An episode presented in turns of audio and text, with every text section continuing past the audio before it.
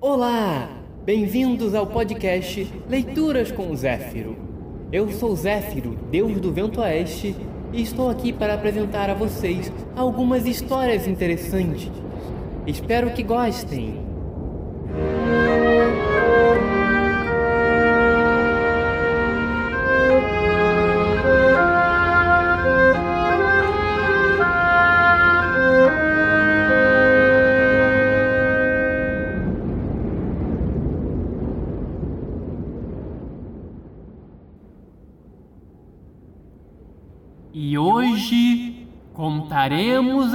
História da primeira morte de um imortal. Porém, um aviso: esta história contém descrições de doença, morte e violência gráfica.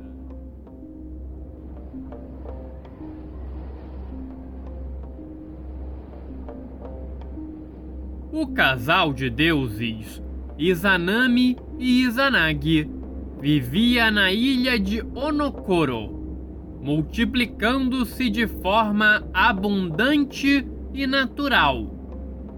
Haviam trazido ao mundo inúmeros e perfeitos deuses, os quais foram destinados a governar a terra, o mar, as montanhas, as florestas e os rios. A deusa tinha sempre no rosto um riso luminoso. Não porque ela mantivesse a tradição japonesa de manter sempre um sorriso pregado na cara. Não.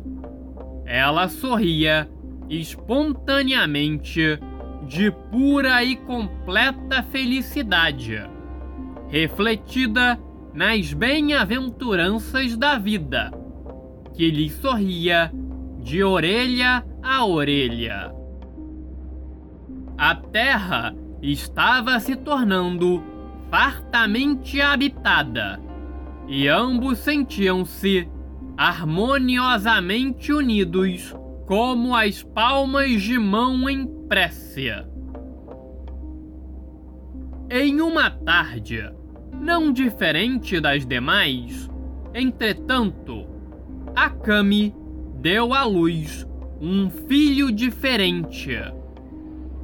O fruto de seu ventre não era, desta vez, um simples Deus que se vê nascer todo dia num panteão de 8 milhões de deuses.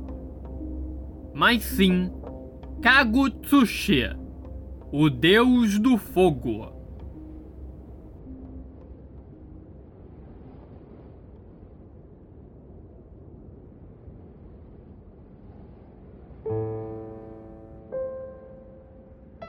Tão logo o recém-nascido botou a boca no mundo, Izanami no Mikoto, com as entranhas dilaceradas, deu o seu último suspiro. Foi-se a deusa Izanami num sono sem sonhos e sem volta. Seus olhos fixaram-se no alto do teto e seu espírito baixou às trevas de Yomi no Kuni, a terra das melancolias, ou a terra dos mortos. Não! Não pode ser verdade! balbuciou Izanagi em sua perplexidade. Abraçou-se a ela. Estava fria e inerte os olhos parados, o coração silenciado, não mais respirava. Ele ergueu-se e lançou um grito de dor tão intenso que ecoou na abóbada celeste, despertando o panteão de sua sexta da tarde mas que não despertou Izanami de seu sono da morte. A incomum notícia espalhou-se pelos quatro cantos do céu de Takamahara e da terra do sol nascente. Nem bem tinha o sol se erguido. Morreu a primeira imortal da face do céu e da terra, Izanami-sama.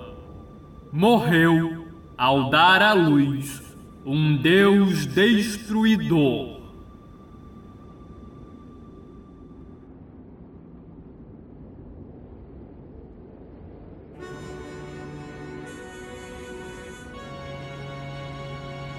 O panteão cochichava, ainda de calçolas de dormir, aglomerando-se, comprimidos ao redor do anunciante, o fazão sagrado.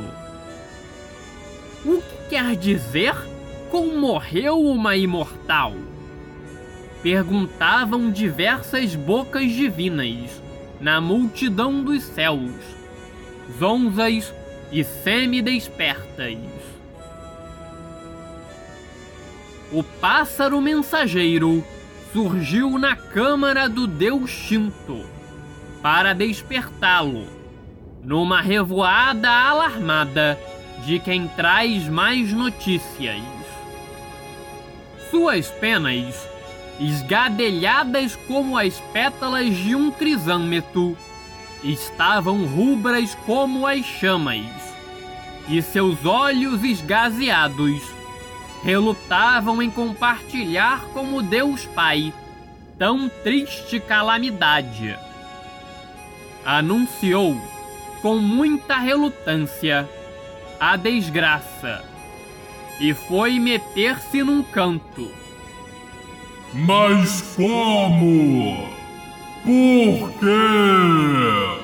O que houve? Urrou Shinto-sama, lívido como a morte.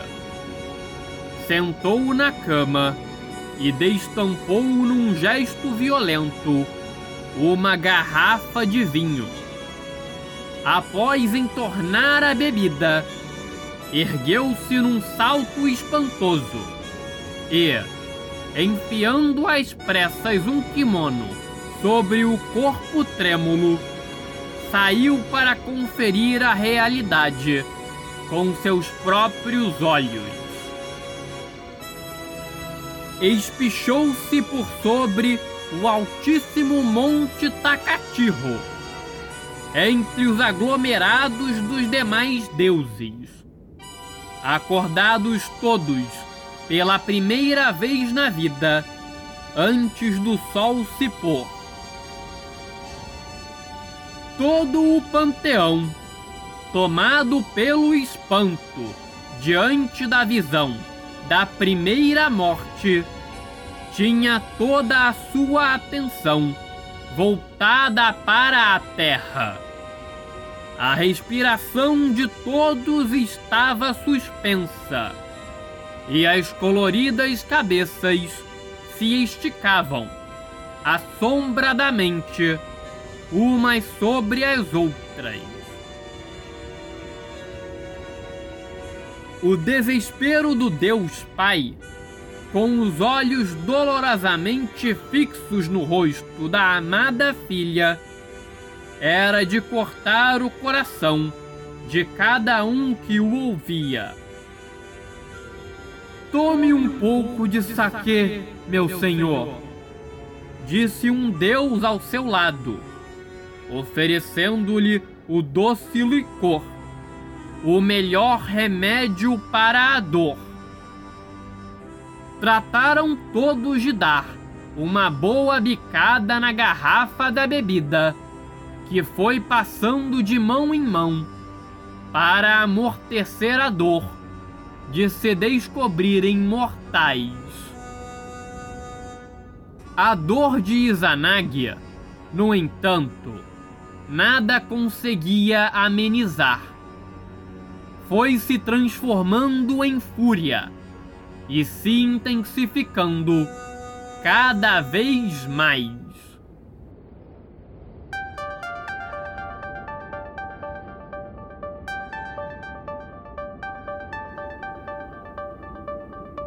Ressuscitai em nome do Deus Shinto e do meu próprio poder! Ecoou na abóbada celeste o brado terrível de Izanagi, que se sobrelevou a qualquer outro ruído. Bruscamente, todos os olhos dos deuses, que estavam voltados para a terra, voltaram-se para o solicitado deus Shinto. Pelo Deus Criador! No Mikoto! exclamou o Deus Pai, empalidecendo ao ouvir o clamor desesperado do filho à espera do maravilhoso prodígio. O que me pede, meu filho? Sou apenas um Deus celestial e não o detentor da vida e da morte. Não me trate como se fosse o regente de todos os mundos. Yomi no não está sob a minha jurisdição. Você tudo pode, Deus dos desejos não nos afirmou que bastava querer? Não nos convidou para que nós, os seus filhos, nos aproximássemos confiantemente do trono da graça, afirmando que nossos pedidos seriam atendidos e nossos desejos realizados?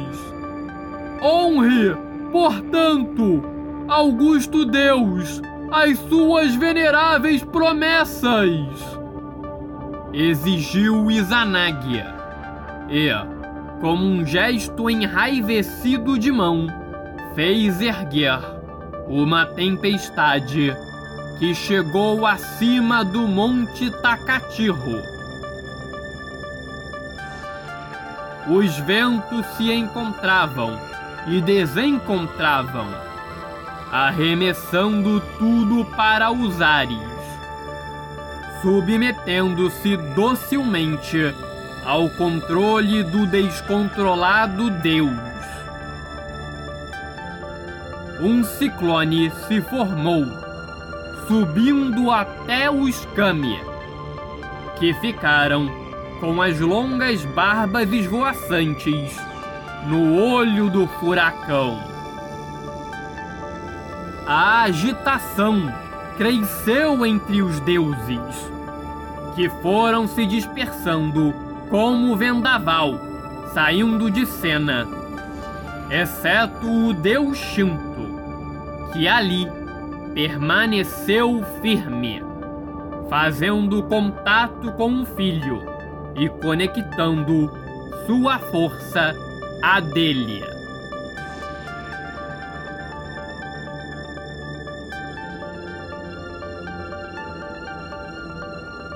Neste instante, a deusa morta abriu os negríssimos olhos de longos cílios e piscou muitas vezes, na surpresa de se encontrar novamente no mundo dos vivos.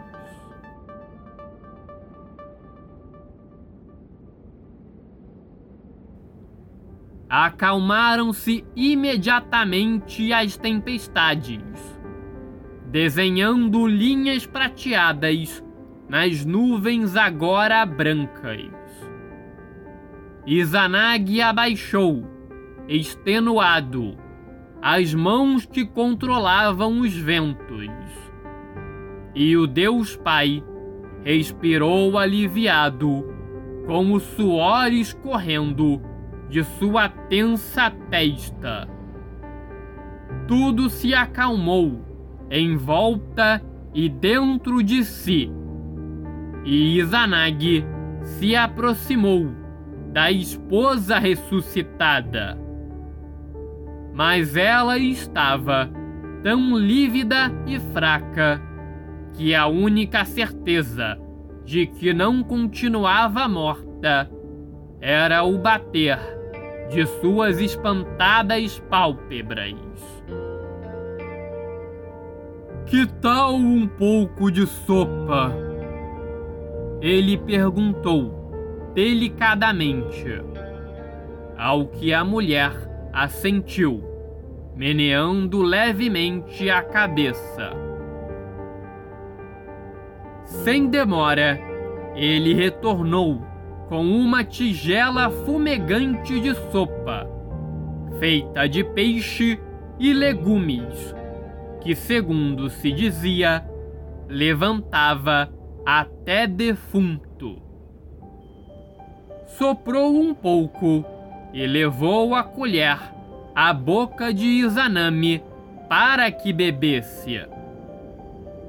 Ela bebeu pouco sem fazer os ruídos de sucção, conforme mandava a educação japonesa.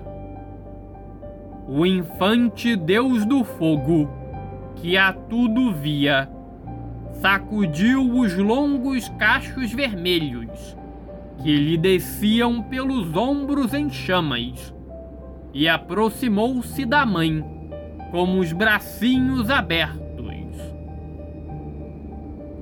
mas antes de chegar a tocá-la, viu-se jogado longe por uma violenta bofetada do pai, que estalou no ar e o fez voar chamuscando a parede móvel de papel. Estou com enjoos, terríveis enjoos disse a deusa ressuscitada, contorcendo-se em cólicas e ânsias, numa cor e cara de dar pena. O deus virou-a de lado para que controlasse as náuseas.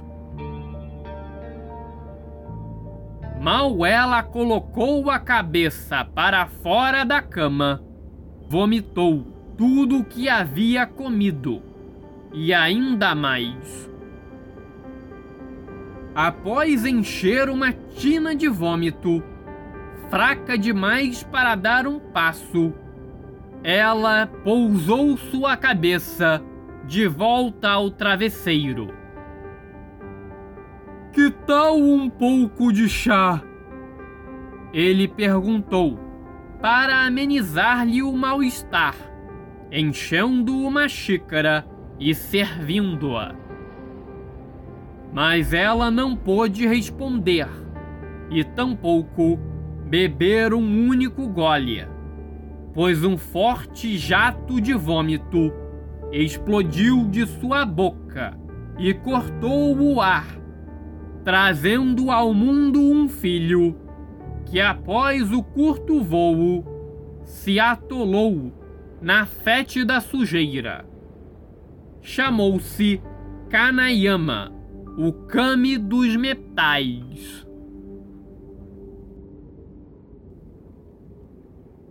Logo, outro filho surgiu, de outro jato de vômito, e depois outro, e mais outro.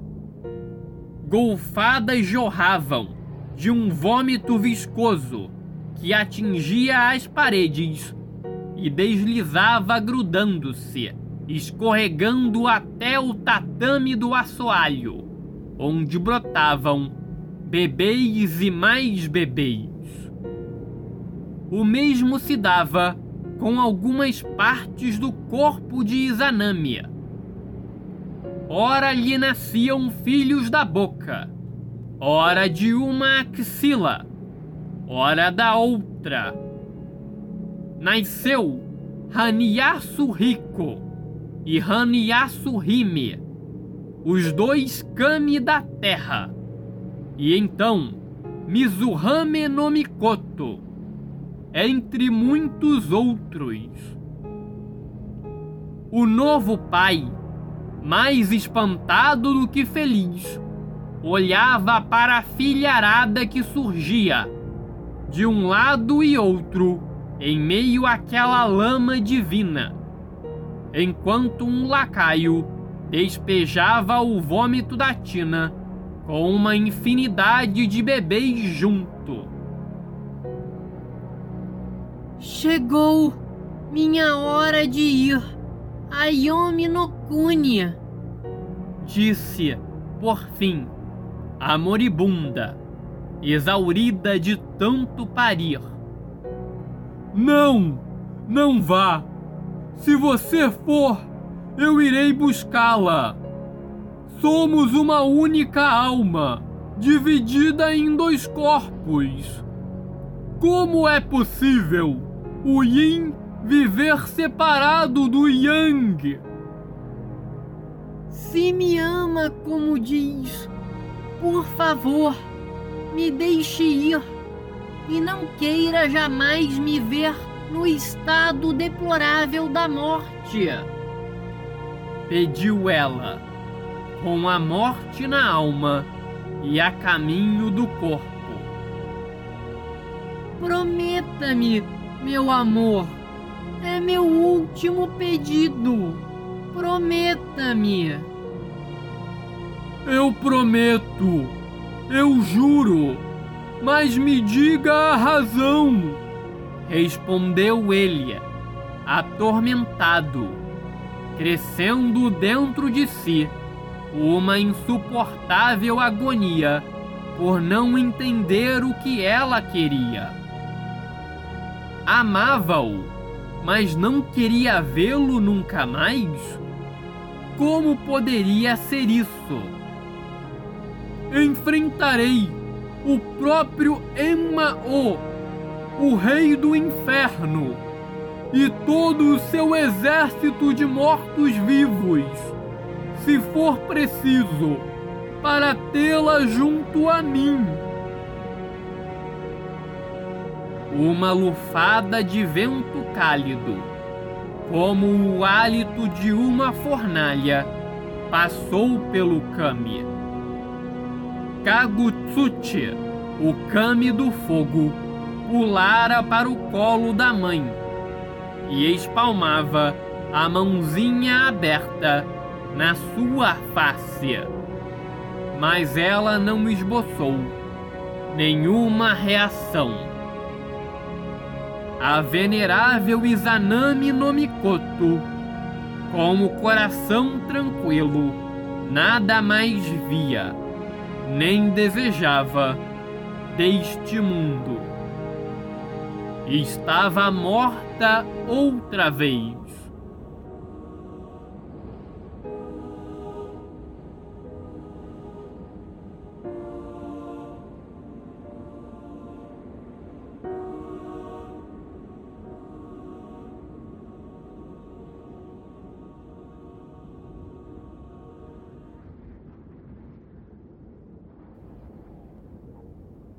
Desconsolado e desfeito pelo pranto, Izanagi olhou-lhe o rosto lívido e indiferente, os olhos entreabertos, distantes e frios. Ele sabia que desta vez nada do que fizesse a ressuscitaria novamente. O olhar de Izanagi pousou, então, em Kagutsuchi, o filho do fogo, que observava a tudo em sua soberba incandescência.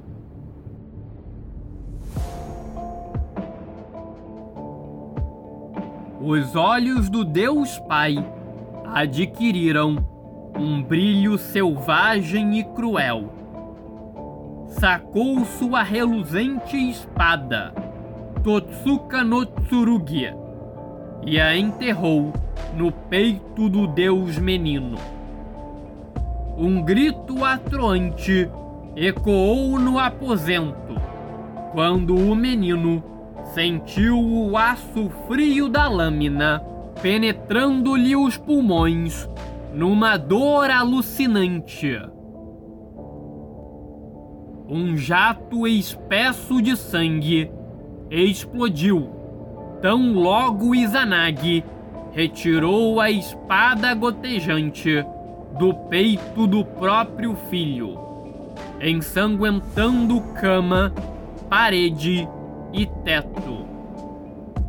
A espada desceu outra vez, veloz, e antes que o pequeno corpo tombasse, decapitou-o com um único e preciso golpe. Os cabelos anelados do bebê voaram no ar quando sua cabeça tombou a alguns passos do corpo e rolou, lavando-se em sangue.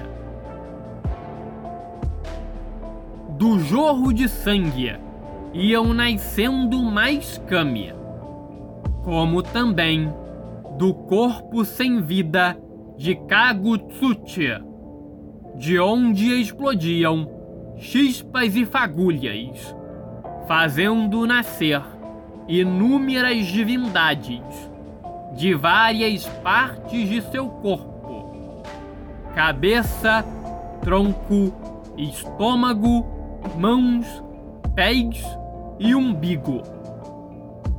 Oito kami nasciam da morte do deus menino e eram semelhantes àqueles que haviam nascido da vida, tornando Izanagi avô no mesmo dia em que se tornou pai, e pai no mesmo dia em que se tornou viúvo.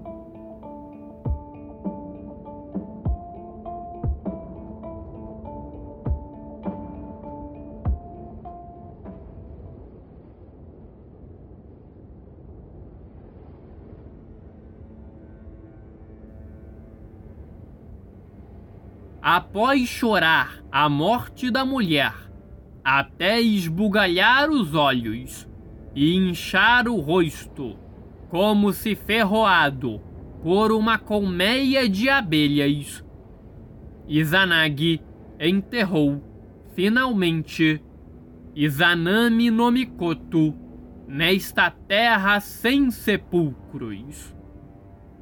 A primeira imortal descansou enfim, em paz, no Monte Riba, na aldeia de Arima, em Kumano, província de Ki. A alma do deus, no entanto, estava dilacerada. Abanava-se melancolicamente, com seu leque de luto cinza esverdeado lançando ao túmulo um olhar retrospectivo, povoada de torturantes lembranças. Teve ímpetos de se jogar sobre a terra e começar a cavar com as mãos, com o leque, fosse com o que fosse, até ver mais uma vez a face de sua sempre amada Izanami. Não se conformava em deixar apodrecer na lama de uma cova funda e negra todos os sonhos de sua vida.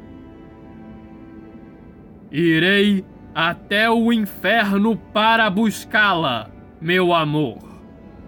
Decidiu-se Izanagi, por fim, fechando seu leque com um movimento brusco, completamente esquecido da promessa que fizera a mulher no seu leito de morte de não descer ao mundo inferior. Assim, o kami japonês foi a Yomi no Kuni, o mundo das trevas, em busca de Izanami, levando sua katana e trajando sua grande armadura.